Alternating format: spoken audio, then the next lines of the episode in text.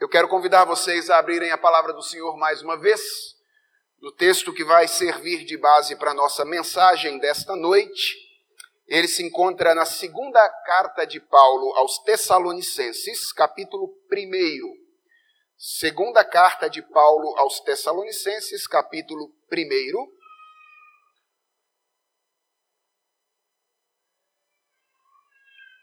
Eu vou ler a partir do verso 3 até o verso de número 12, que é o final deste capítulo. Segunda carta de Paulo aos Tessalonicenses, capítulo 1, do verso 3 até o verso 12. Eu farei a leitura, peço a você que acompanhe silenciosamente, de maneira atenta, a leitura que farei, que você receba com fé esta que é a palavra do nosso Senhor. Ela diz assim: Irmãos, cumpre-nos dar sempre graças a Deus no tocante a vós outros como é justo, pois a vossa fé cresce sobremaneira e o vosso mútuo amor de uns para com os outros vai aumentando a tal ponto que nós mesmos nos gloriamos de vós nas igrejas de Deus, à vista da vossa constância e fé em todas as vossas perseguições e nas tribulações que suportais.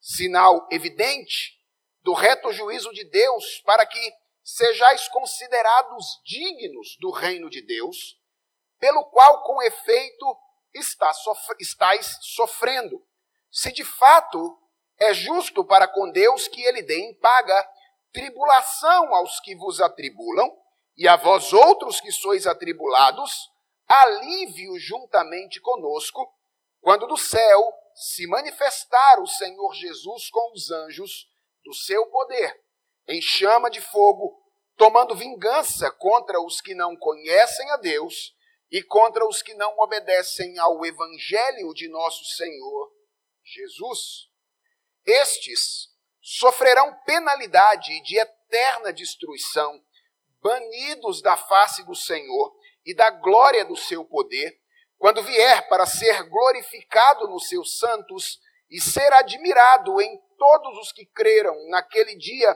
porquanto foi crido entre vós o nosso testemunho.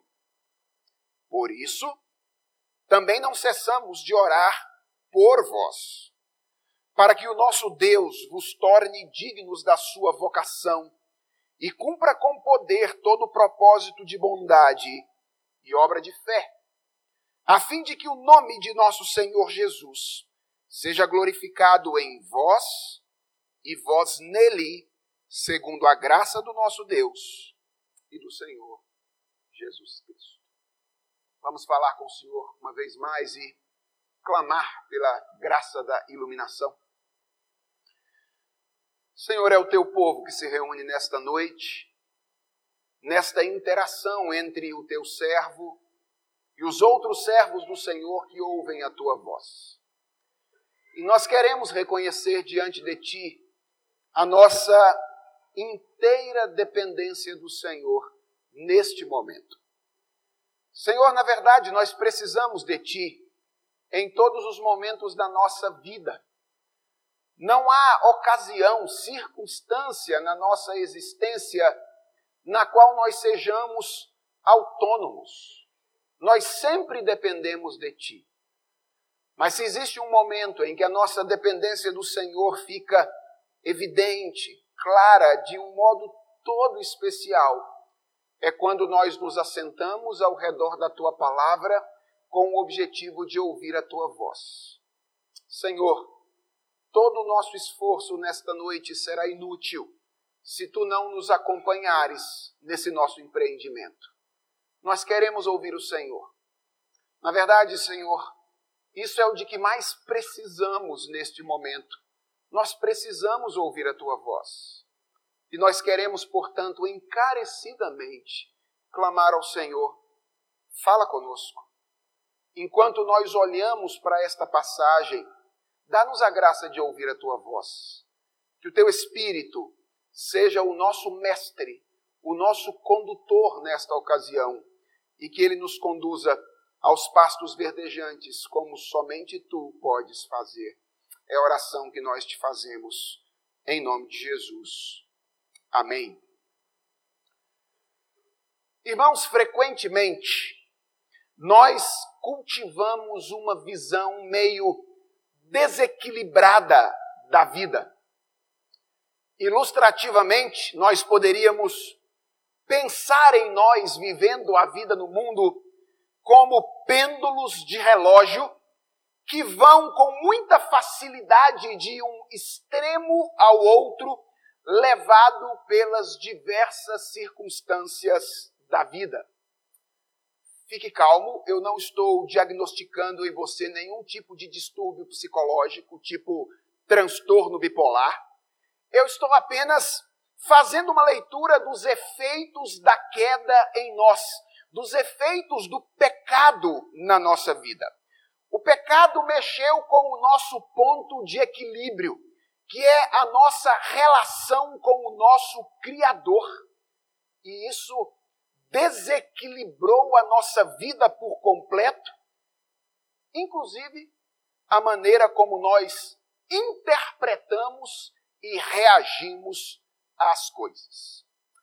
Eu não sei se você já parou para pensar a respeito disso, mas a nossa relação com a igreja de Jesus Cristo é meio assim uma relação de amor e ódio. Algumas vezes, nós cultivamos uma visão otimista a respeito da igreja. Nós ficamos felizes, olhamos para a igreja e enxergamos muitas coisas boas. Isso acontece, por exemplo, quando nós somos recém-convertidos, estamos começando a frequentar a igreja, aí nós temos aquela sensação de início de namoro. Tudo aquilo que nós olhamos acontecer na igreja é uma coisa boa e uma coisa que nos satisfaz. Isso também acontece quando nós estamos descobrindo uma comunidade mais fiel depois de sofrermos alguma decepção em outras comunidades de fé. Quando nós percebemos ser explorados em determinadas comunidades por líderes religiosos e então nós descobrimos uma comunidade mais fiel a Deus. Os nossos olhos se enchem e nós temos uma visão bem otimista a respeito da igreja.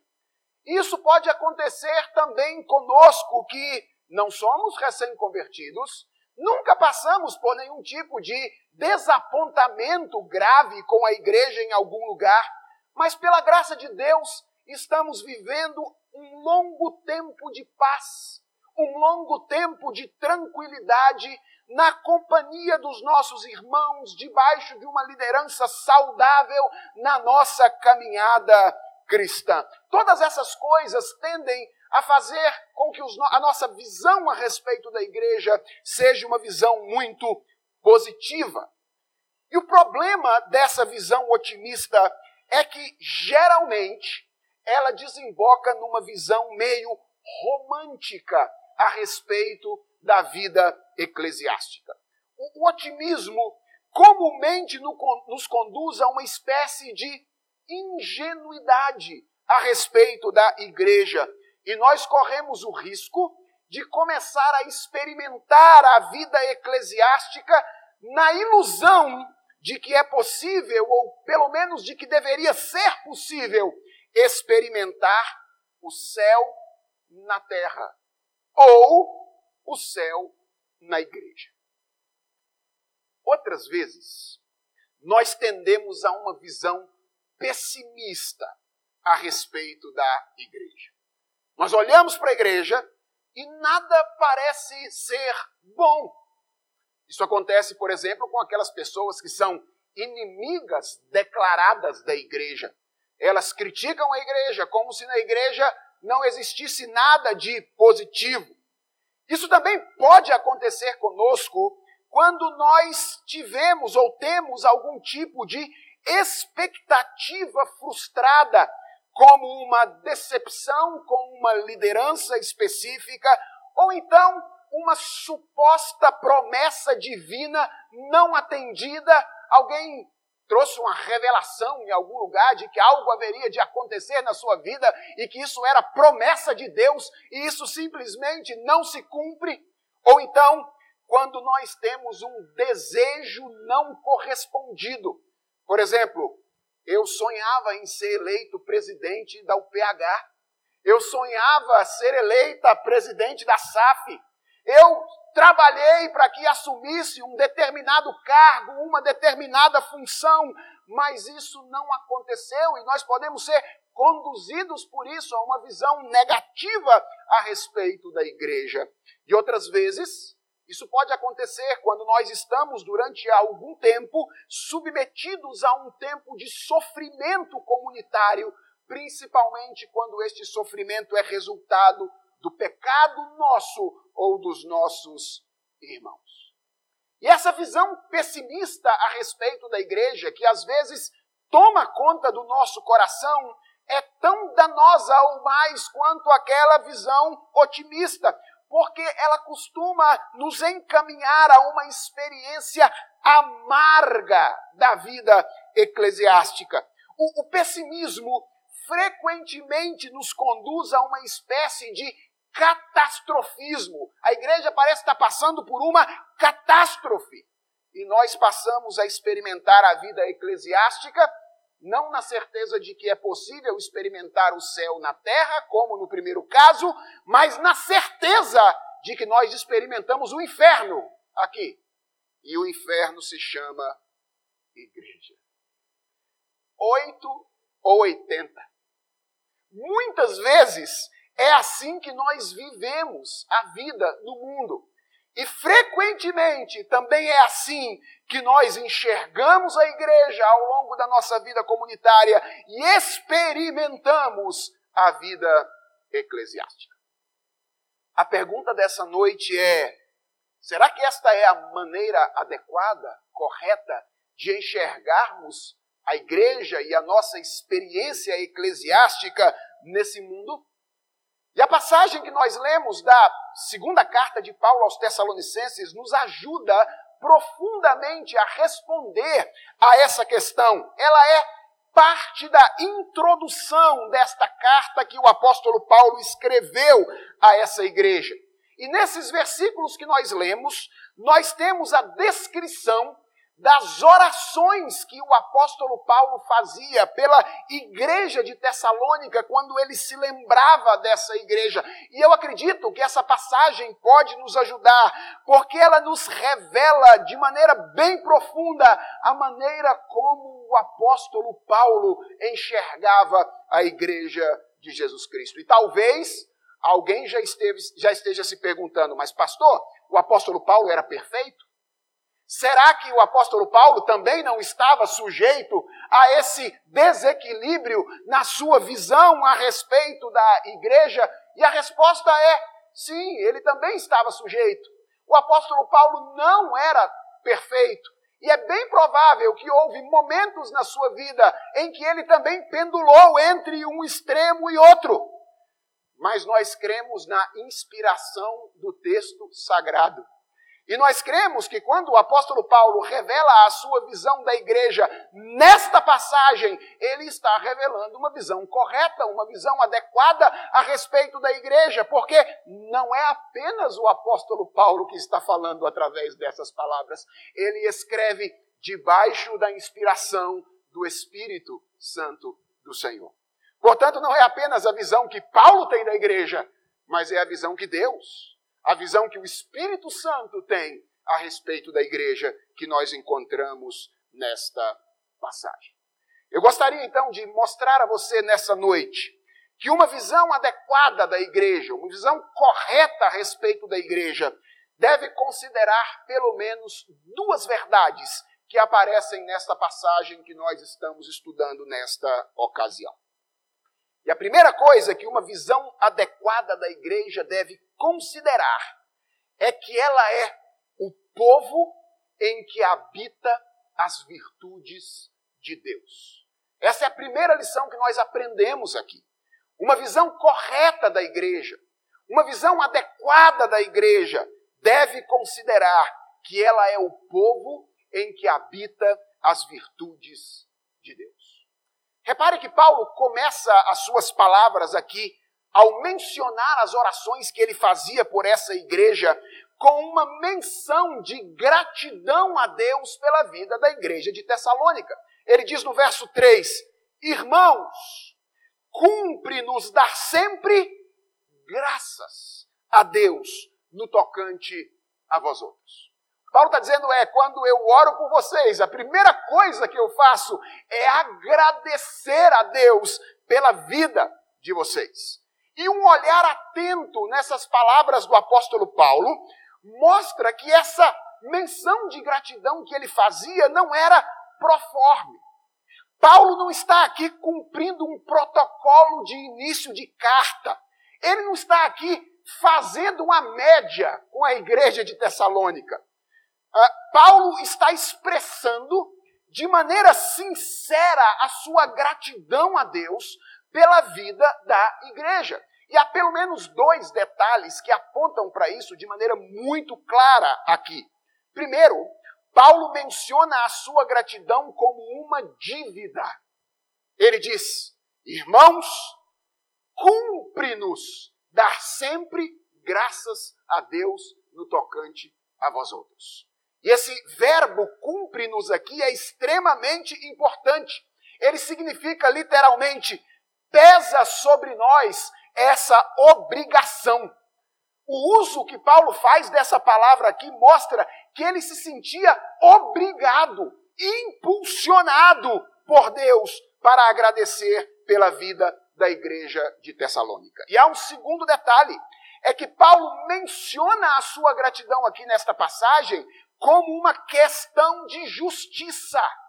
Ele diz: Irmãos, cumpre-nos dar sempre graças a Deus no tocante a vós outros, como é justo.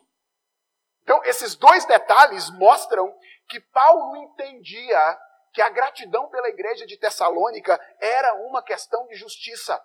Havia algumas coisas boas acontecendo na vida da igreja de Tessalônica que levavam o apóstolo Paulo a se desmanchar diante de Deus em gratidão. E talvez a pergunta que devamos fazer é: que coisas são essas que estavam acontecendo no meio da igreja e que levam Paulo a agradecer por ela nessa ocasião? São basicamente três. A primeira que Paulo menciona aqui é o crescimento da fé. Ainda no verso 3 ele diz: A vossa fé cresce sobremaneira.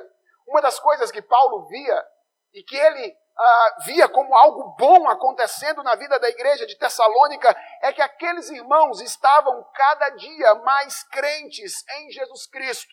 Eles estavam a cada dia aprendendo a depositar a sua confiança em Jesus.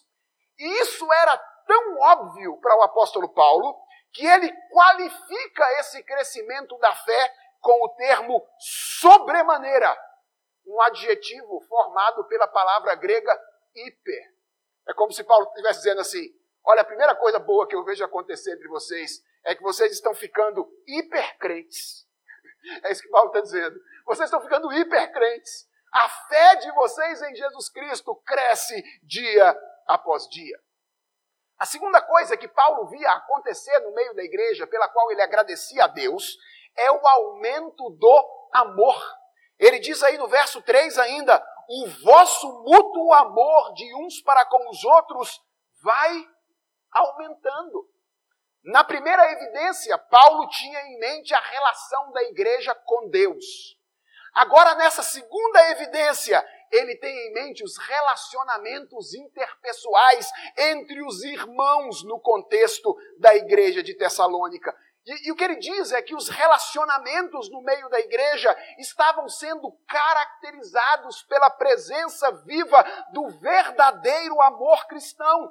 Os tessalonicenses estavam aprendendo a viver a vida comunitária, auxiliando uns aos outros, orientando uns aos outros, aconselhando uns aos outros, corrigindo uns aos outros, aprendendo a serem mais sensíveis às necessidades uns dos outros, se movimentando para atender essas necessidades à medida que elas aconteciam. O relacionamento deles com Deus era marcado pela fé, o relacionamento deles de uns para com os outros era marcado pelo amor. E a terceira coisa que Paulo via acontecendo na igreja de Tessalônica tem a ver com a esperança, tem a ver com a firmeza no meio da tribulação. Paulo diz aí no verso de número 4: a tal ponto que nós mesmos nos gloriamos de vós nas igrejas de Deus. Eu, eu tenho falado bem de vocês, diz o apóstolo Paulo à igreja de Tessalônica. Porque, à vista da vossa constância e fé em todas as vossas perseguições e nas tribulações que suportais. Na relação com o mundo que os perseguia, diz o apóstolo Paulo, eles estavam respondendo com uma esperança que os levava ao encorajamento, além do crescimento da fé, além do aumento do amor, Outra coisa boa, presente na vida da igreja de Tessalônica, era a firmeza com que eles estavam enfrentando as tribulações do dia a dia. Paulo menciona, inclusive, aqui que eles estavam sofrendo perseguições, ao que tudo indica, por causa do evangelho. E eles estavam encarando essas adversidades da vida com coragem, mantendo a sobriedade como aqueles que têm a sua esperança firmada no Senhor Jesus Cristo. O início do texto, então, irmãos, nos mostra que quando Paulo orava por essa igreja, ele agradecia a Deus por ela. E ele não fazia isso de forma irrefletida, de forma mecânica. Pelo contrário, a gratidão de Paulo era motivada pela contemplação das virtudes que existiam no meio da igreja. Que virtudes? Fé, amor e esperança. Isso mostra que Paulo estava longe de ser um pessimista radical. Quando ele olhava para a igreja, ele via coisas boas acontecendo no contexto da igreja. E ele agradecia a Deus, porque ele via a igreja como o povo onde habita as virtudes do Senhor. Mas a visão que nós temos a respeito da igreja, acompanhando a visão do apóstolo Paulo, não pode parar aí. Porque o texto continua e nos ensina que uma visão adequada da igreja, além de considerar que ela é o povo no qual habita as virtudes de Deus, deve considerar que ela é o povo constantemente carente da graça de Deus. De um lado, Paulo olha para a igreja e percebe que ela é o povo no meio de quem habita as virtudes do Senhor. Por outro lado, Paulo olha para a igreja e ele percebe que ela é o povo constantemente, continuamente carente da graça de Deus.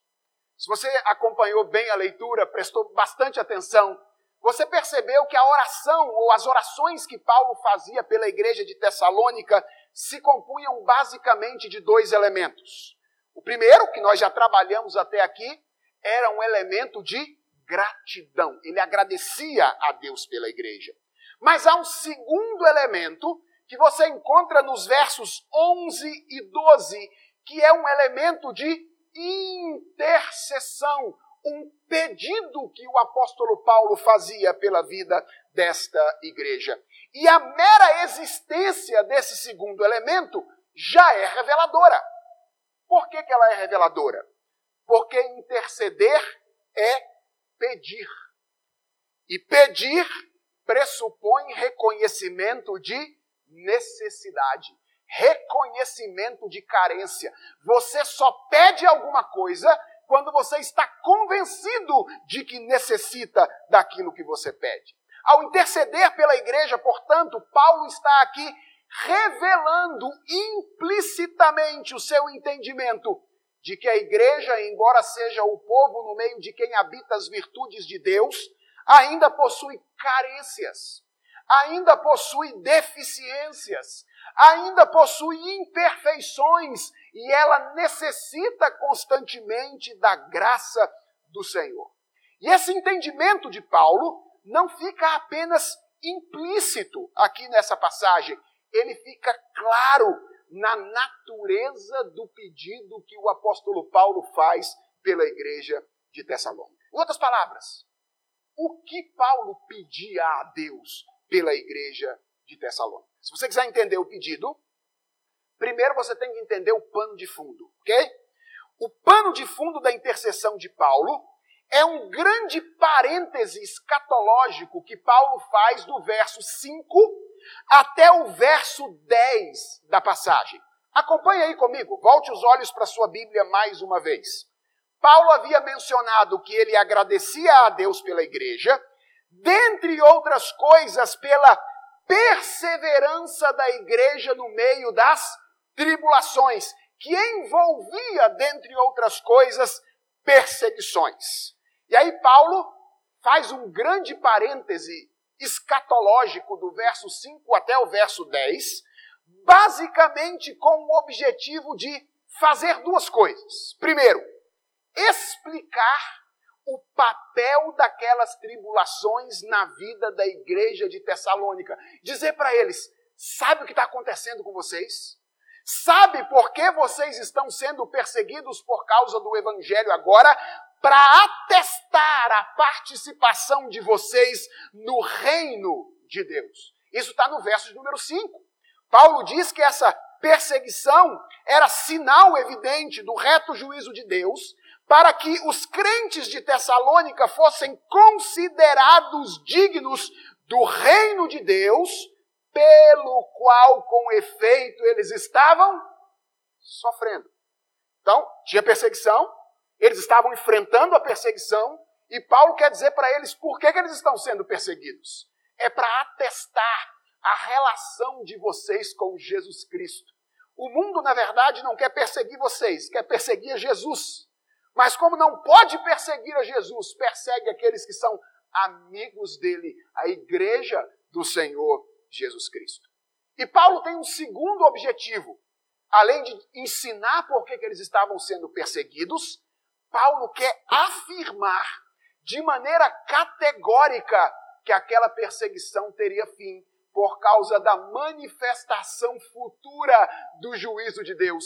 Paulo quer dizer para a igreja de Tessalônica: fiquem tranquilos, porque aqueles que perseguem vocês hoje terão a sua paga quando o juízo de Deus se manifestar sobre a humanidade. Isso é o que ele faz a partir do verso número 6.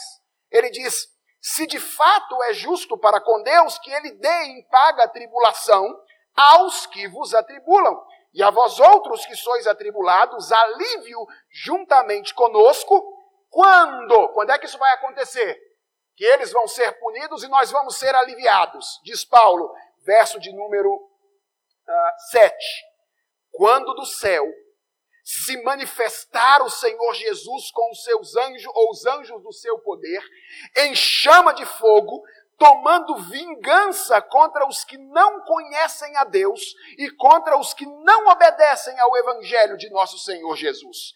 Estes, diz Paulo, sofrerão penalidade de eterna destruição, banidos da face do Senhor e da glória do seu poder, quando vier para ser glorificado nos seus santos e ser admirado em todos os que creram naquele dia, porquanto foi crido entre vós o nosso testemunho. E nesse contexto, contexto em que Paulo está falando da manifestação futura do juízo de Deus sobre a humanidade, ele descreve o pedido que ele faz pela igreja de Tessalônica. Ele diz assim: Por isso, por isso que? Porque o juízo de Deus vai se manifestar um dia sobre a humanidade. E todos aqueles que não amam a Deus e o Evangelho se verão banidos por toda a eternidade da presença do Senhor. Também não cessamos de orar por vós. Para quê? Para que o nosso Deus vos torne dignos da sua vocação e cumpra com poder todo o propósito de bondade e obra de fé, a fim de que o nome do nosso Senhor Jesus seja glorificado em vós, e vós nele, segundo a graça do nosso Deus e do Senhor Jesus Cristo. Em resumo, o que Paulo pede pela igreja de Tessalônica nesses dois versos finais? Ele pede para que Deus, o mesmo Deus que os fez começar a carreira cristã e lhes deu graça de adentrarem o reino, os levasse até o dia final, considerando-os dignos do chamado que ele mesmo havia feito. Essas palavras finais revelam que a oração que Paulo fazia pela igreja de Tessalônica envolvia um clamor por preservação, um clamor por perseverança.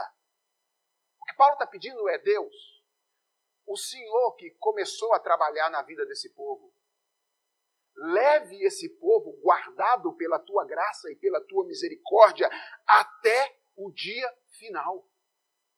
E qual é o pressuposto que está por trás do pedido do apóstolo Paulo?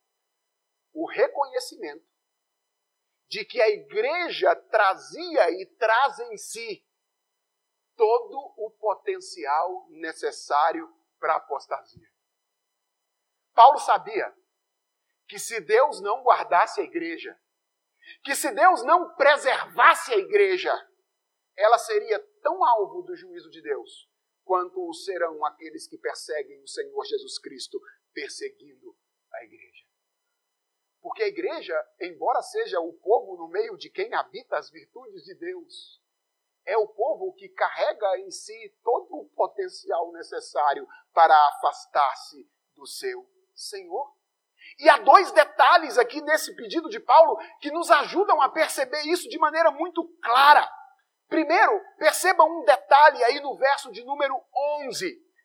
Paulo deixa muito claro que a dignidade da igreja não é uma qualidade inerente, uma qualidade original, uma qualidade conquistada. A dignidade da igreja é uma qualidade atribuída. Por que é que a igreja é digna? É porque ela é boa em si mesma. Por que, que a igreja é digna? Porque ela conquistou alguma coisa ao longo da história? Não, porque Deus lhe concedeu dignidade por meio da sua graça. Por isso ele diz: Eu peço que o Senhor os leve e, e que, que, que o Senhor leve vocês e ele vos torne dignos da sua vocação. E o segundo detalhe é que Paulo se refere à graça de Jesus Cristo como o fundamento do seu pedido. Veja, o verso final apresenta aí duas coisas. Primeiro, a razão pela qual ele pedia isso. Por que, que ele pedia isso? Porque ele queria ver a beleza do plano de Deus se cumprindo e a glória de Deus manifesta na relação entre ele e a sua igreja. E qual era o fundamento deste pedido? Ele diz: Eu peço essas coisas segundo a graça do nosso Deus e do Senhor Jesus Cristo. Dessa forma, meus irmãos, quando Paulo orava pela igreja de Tessalônica, além de agradecer por ela, ele intercedia por ela. E o que é que ele pedia? Ele clamava ao Senhor pela preservação da igreja. Porque ele sabia que a igreja carregava todo o potencial necessário para afastar-se do Senhor. Isso mostra que, se por um lado Paulo não era um pessimista radical, por outro lado, ele não era um otimista ingênuo. Quando ele olhava para a igreja, ele sabia que, embora, embora fosse um povo cheio das virtudes que Deus, é, cheio das virtudes de Deus, a igreja era um povo contínua, constantemente carente do Senhor. Como é que o apóstolo Paulo via a igreja? Eu talvez pudesse dizer que Paulo não era nem um otimista, nem um pessimista. Paulo era um realista equilibrado. Essa é uma expressão que eu aprendi com o meu professor de seminário, o reverendo Hermstein. Ele dizia, Paulo era um otimista, um realista equilibrado.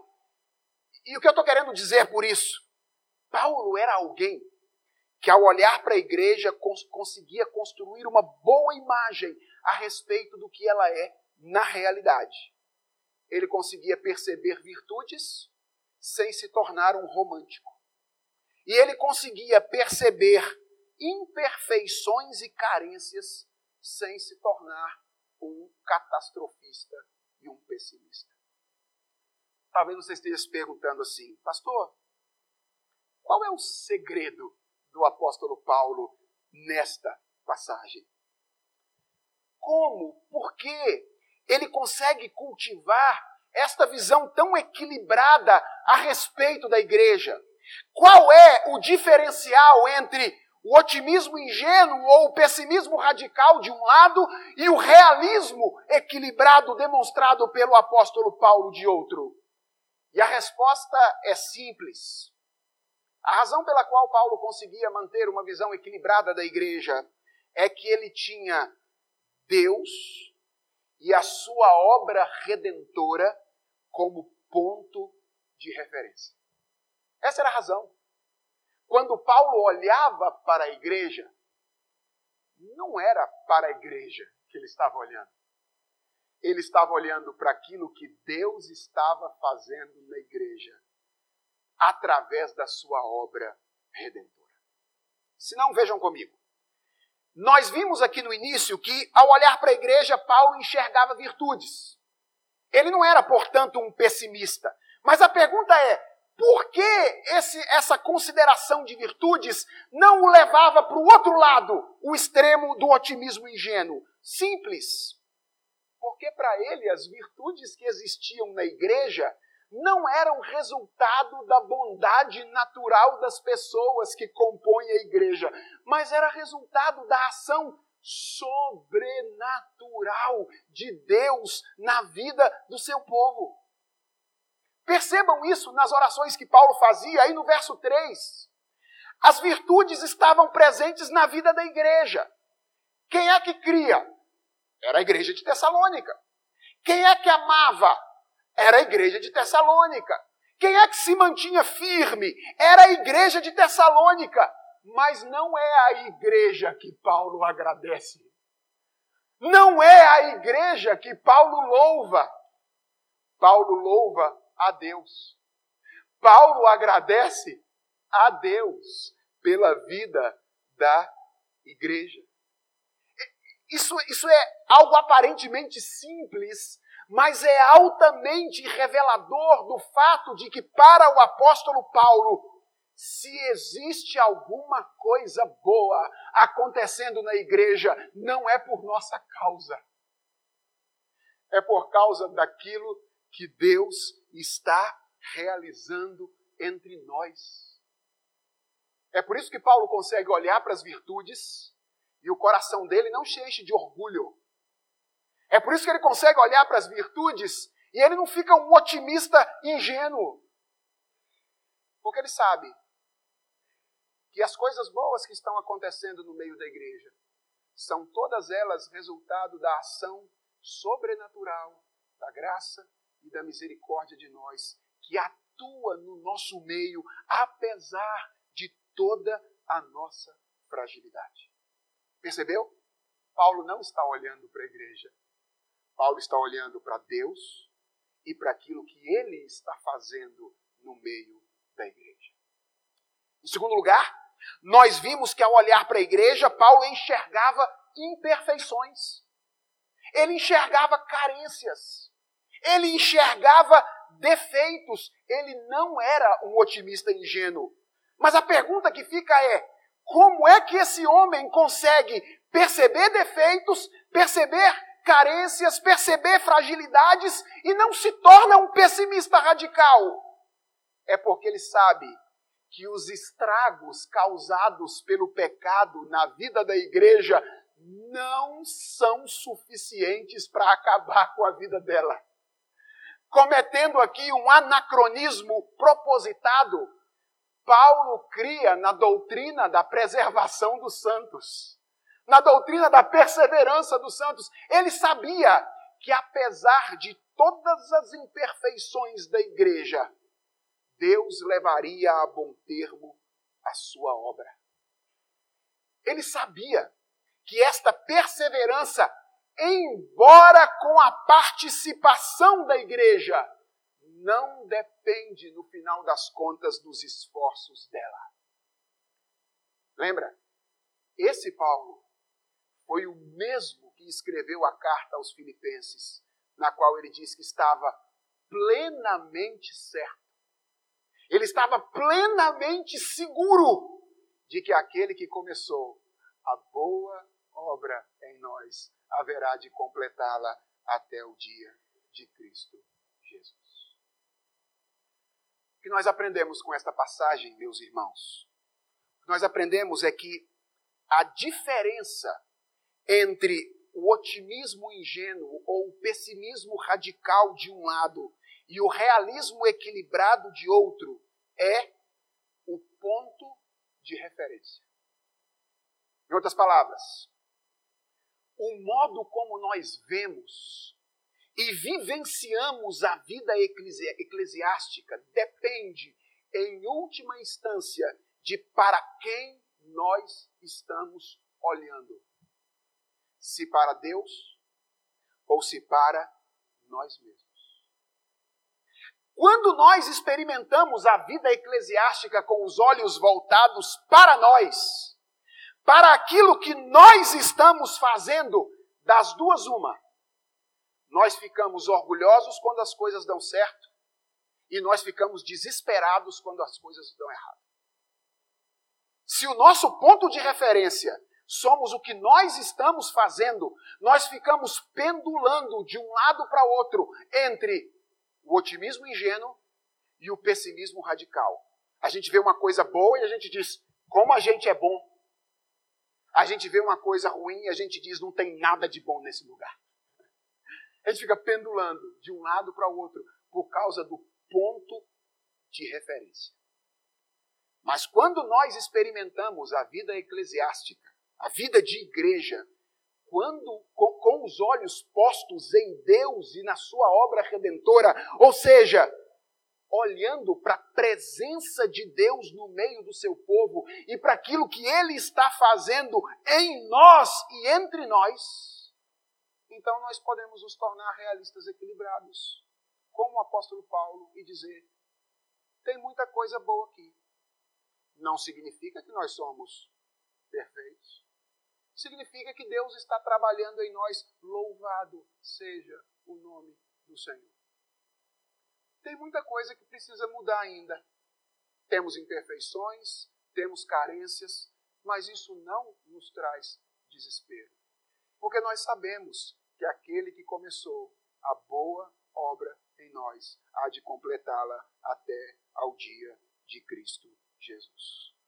Quando nós estamos olhando para o Senhor, as vitórias não nos enchem de orgulho e as lutas não nos enchem de medo, porque nós sabemos que Deus está conosco e Deus será glorificado em absolutamente todas as coisas.